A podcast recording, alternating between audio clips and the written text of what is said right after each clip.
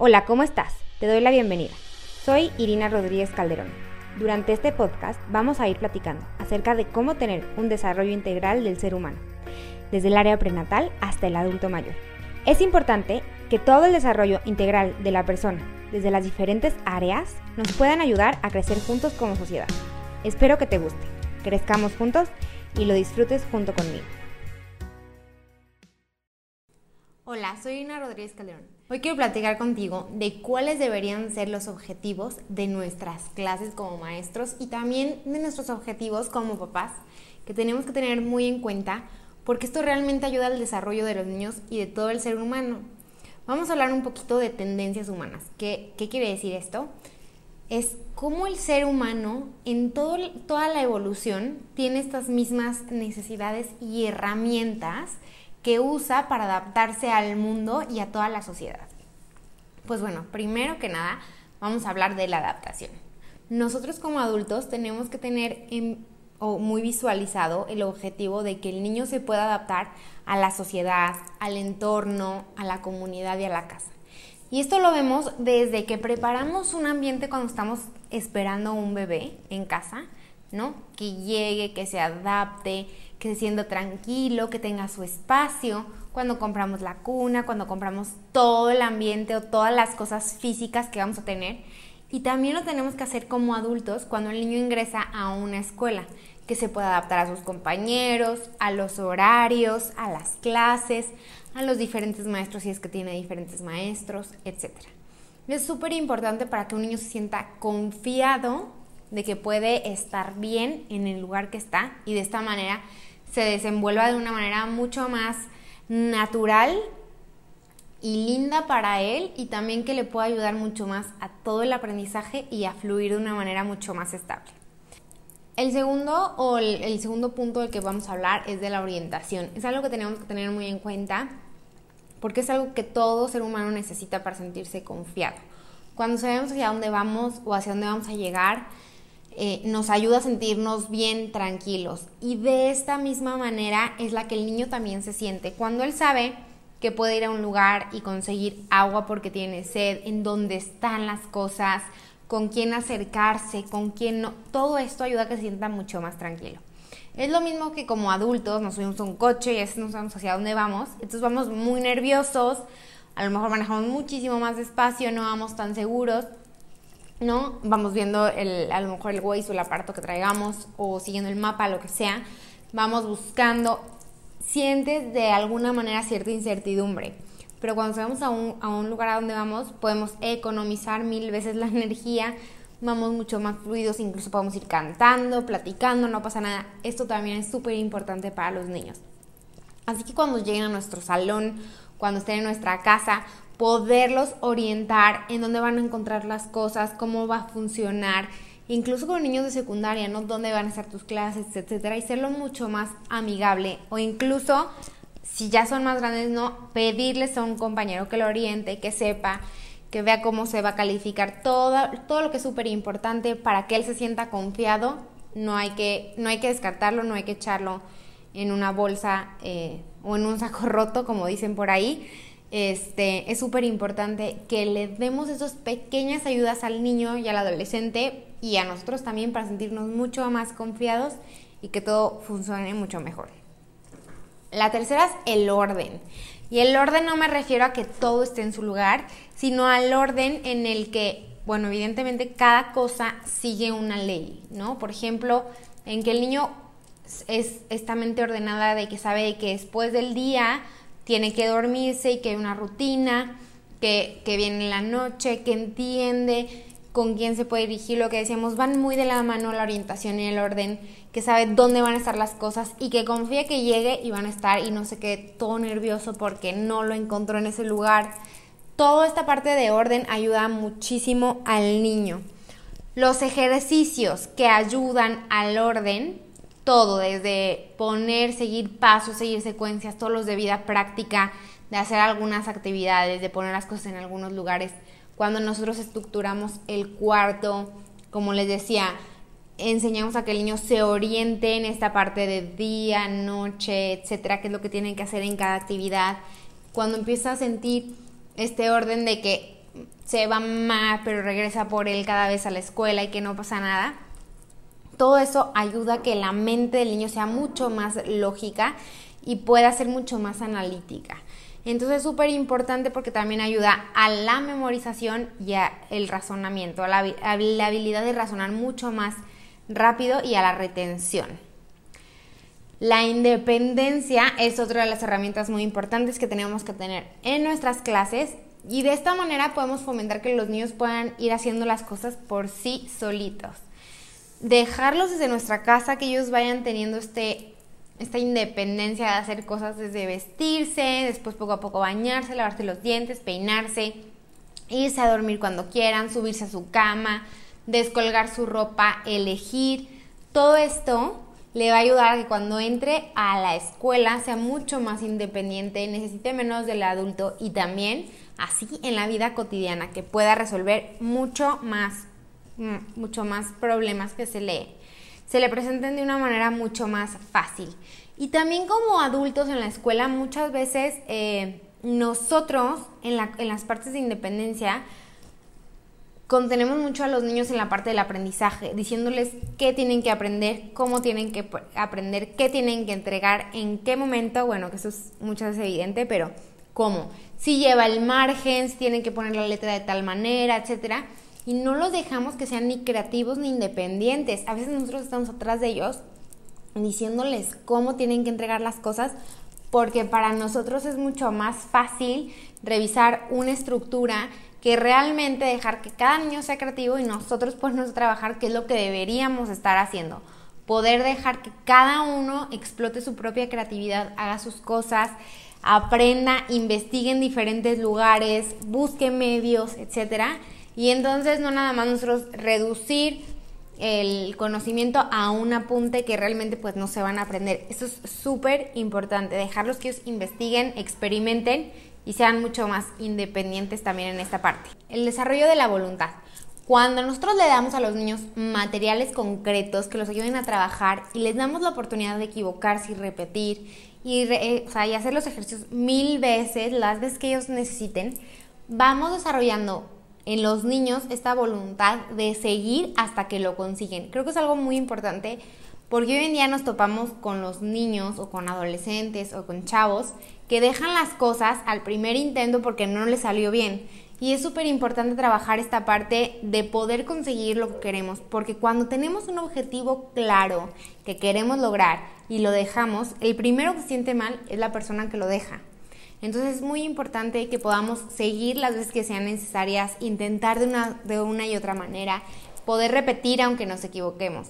Y este desarrollo de la voluntad solo se va a dar a través de ejercicios de repetición, de que los dejemos también estar en la siguiente cosa que es la parte del movimiento. Cuando una persona puede tener toda la libertad de movimiento y que poco a poco vaya teniendo esta coordinación y que cada vez perfecciona más este movimiento o esta concentración, cuando vemos, por ejemplo, lo que hemos platicado en videos pasados o anteriores, de la importancia de que el niño se mueva. Cuando vemos que el niño está moviéndose para tener un resultado en específico, una actividad con un propósito inteligente, el niño realmente está concentrado. Y cuando se desarrolla la concentración, también se desarrolla la voluntad. Entonces, estas dos y todo lo que hemos platicado va muy de la mano. O sea, independencia, concentración, desarrollo, movimiento, voluntad. Así que papás, pongamos mucha atención en todas estas cosas que tenemos que ir teniendo. Evidentemente, el siguiente elemento es la concentración. Hay que hablar de que tener concentración y ir desarrollando un nivel de concentración cada vez mucho más eh, grande o de periodos más largos nos ayuda a tener muchísima fuerza de carácter. Cuando nosotros podemos realmente enfocar nuestra atención en nosotros mismos, en lo que estamos viviendo, en lo que estamos sintiendo, en algo que estamos haciendo en ese momento, primero que nada nos ayuda a evitar un chorro de angustias, malos sentimientos, malas cosas y mucho estrés. Nos ayuda a estar en el presente, en el aquí y ahora. Hoy en día se venden muchísimos cursos para meditar, para trabajar, que son súper importantes, pero si lo hacemos desde niños y desde niños trabajamos esta parte de que el niño pueda no perder el vivir en el aquí y en el ahora. Vamos a evitar un chorro de cosas, un chorro de problemas y también muchas enfermedades eh, que después se denominan como a, psiquiátricos, etcétera. Porque lo que hace es mucha ansiedad, mucha depresión por no estar en el aquí y el ahora, que es lo que nos necesita y nos causa mucho más tranquilidad. Y esta fuerza de carácter de poder continuar haciendo las cosas las veces que necesitemos porque tenemos esta concentración para hacerlo y esta voluntad, este es el desarrollo de la voluntad. Así que todas son súper importantes. Otra cosa que tenemos que tener en nuestros salones y en nuestras casas es algo que se llama o materiales que adquieran el sentido de los niños de causa y efecto. ¿Qué quiere decir? Que todo lo que puedan hacer tenga una consecuencia real, no una consecuencia impuesta, porque muchas veces decimos, bueno, si no comes, entonces no vas a tener el postre o no vas a poder salir a jugar, que no tiene nada que ver comer con salir a jugar y con correr. A veces no tiene nada que ver una cosa con otra con nuestras consecuencias. Pero cuando nosotros dejamos que el niño, por ejemplo, no coma si no quiere y después tiene hambre, entonces ahí está la consecuencia natural del cuerpo de lo que el niño va a pasar si no come. Y de esta misma manera se maneja con algunos materiales, ¿no? Si se rompe un vaso, pues ya no tiene vaso para tomar agua, pues va a tener que esperar, o lo va a tener que pagar, lo va a tener que reparar. Si tiene en mil cosas. Incluso muchas veces con las relaciones sociales también hay causa y efecto. Si nosotros le contestamos mal a un amiguito o le gritamos o lo mordemos, pues a lo mejor él ya no va a querer jugar con nosotros. Cuando nosotros vemos estos, esta causa y efecto en la vida normal, porque así es, pero dejamos que los niños lo vivan, entonces empiezan a ser mucho más conscientes y mucho más cuidadosos de que todas sus actitudes y todas sus acciones tienen una causa puede ser buena o puede ser mala, dependiendo cómo la quieran ver y dependiendo lo que ellos quieran conseguir.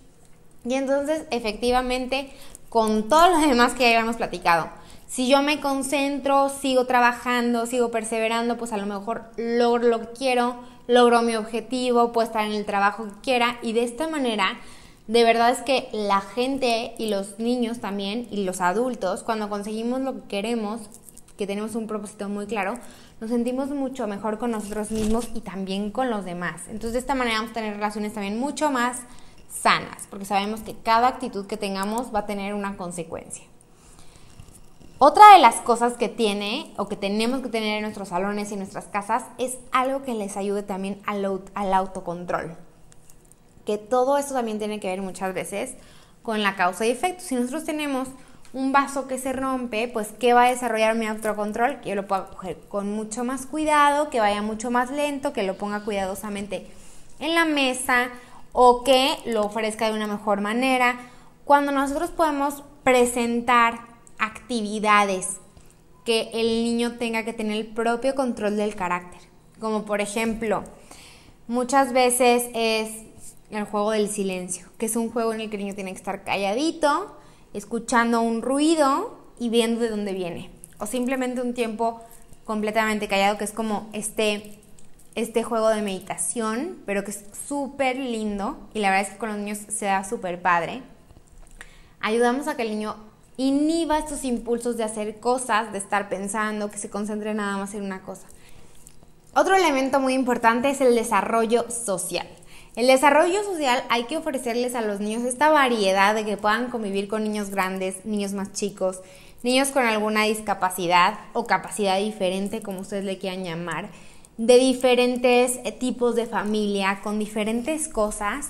Y es súper importante porque este desarrollo social es con el que se van a enfrentar toda la vida. Hoy en día nos estamos enfrentando a algo que es súper importante que es esta manera de vivirnos como mujer y como hombre, que ya puede ser de una manera muy diferente. Y cada hombre y cada mujer tienen roles súper, súper diferentes dependiendo de cada quien. No todas las mujeres iguales, ni todas las niñas son iguales, ni todos los niños tienen que ser iguales. Cada quien puede ser como quiere, inclusive pueden tener diferentes gustos o cosas, y ellos se van a enfrentar a esto. Cuando nosotros los dejamos vivir en este tipo de sociedades de chiquitos, de una manera muy respetuosa, que no quiere decir que nosotros estemos inculcando mil cosas, etcétera, porque muchos tienen miedo, pero que sea una manera respetuosa, en donde conviven con más chicos, más grandes, de otras edades, de otros sexos, etcétera, los niños se vuelven mucho más respetuosos y conscientes de ellos mismos.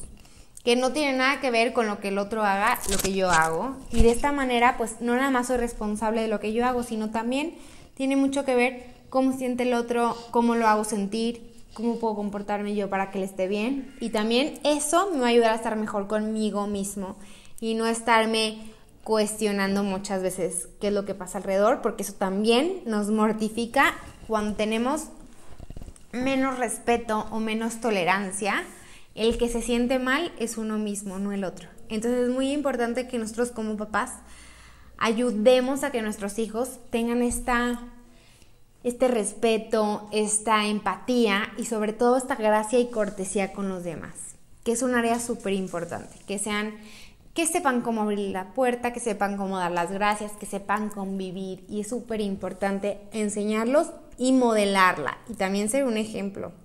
Otro de los elementos es la autodisciplina, que quiere decir que los niños, como ya sabemos, igual que los adultos, vamos a ser constantes con nosotros mismos, que vamos a tener una rutina, que no, lo podemos hacer hasta conseguirlo. Y esto lo que va a hacer es que el niño sienta que él es capaz de lograr lo que quiere. Si se fijan, cada uno de los elementos que hemos mencionado, aunque son muy diferentes, todos van muy conectados. El orden también va muy conectado con la autodisciplina, con la concentración, con la voluntad, pero a lo largo de cada uno, cada uno tiene su especificación muy clara, pero si los juntamos, puede el niño llegar a de verdad a hacer cosas extraordinarias, igual que los adultos. Tenemos dos elementos más que son súper importantes. Uno es la preparación para las matemáticas, que es esta mente matemática y calculadora que todos tenemos. Muchas veces no nos damos cuenta, pero por ejemplo el calcular cuánta agua le vertemos a un vaso o cuánta sopa ponemos en un plato sin que se derrame, también es una mente matemática. Y esto existía desde saber cuántas personas iban a poder caer en una cueva o cuánto necesitaban para comer tantas personas y cuánto iban a cazar. Hoy en día todas estas cositas que hacemos en nuestra vida diaria son una mente matemática y el poder desarrollarlo en los niños pidiéndoles que pongan la mesa, que vayamos a comprar el súper, que sirvan agua, que midan ciertas cosas, no nada más con operaciones, ayudan muchísimo a desarrollar esta mente matemática. Lo que evidentemente va a facilitar después la adquisición de matemáticas, esta parte de física y muchas más que llevan estas operaciones que a veces les tenemos miedo porque lo vemos como algo muy externo a nosotros. Y claro, también lo que decíamos las preparaciones indirectas para la escritura y el lenguaje. Obviamente el lenguaje se da de una manera natural, pero todo el lenguaje que podamos adquirir, toda la nomenclatura diferente, todas las palabras nuevas, o sea, entre nuestro vocabulario sea más rico, mejor nos va a ir cuando tengamos que escribir y leer. Y esto nos va a ayudar a comunicarnos de una mejor manera y a que realmente nuestros sentimientos estén mucho más claros.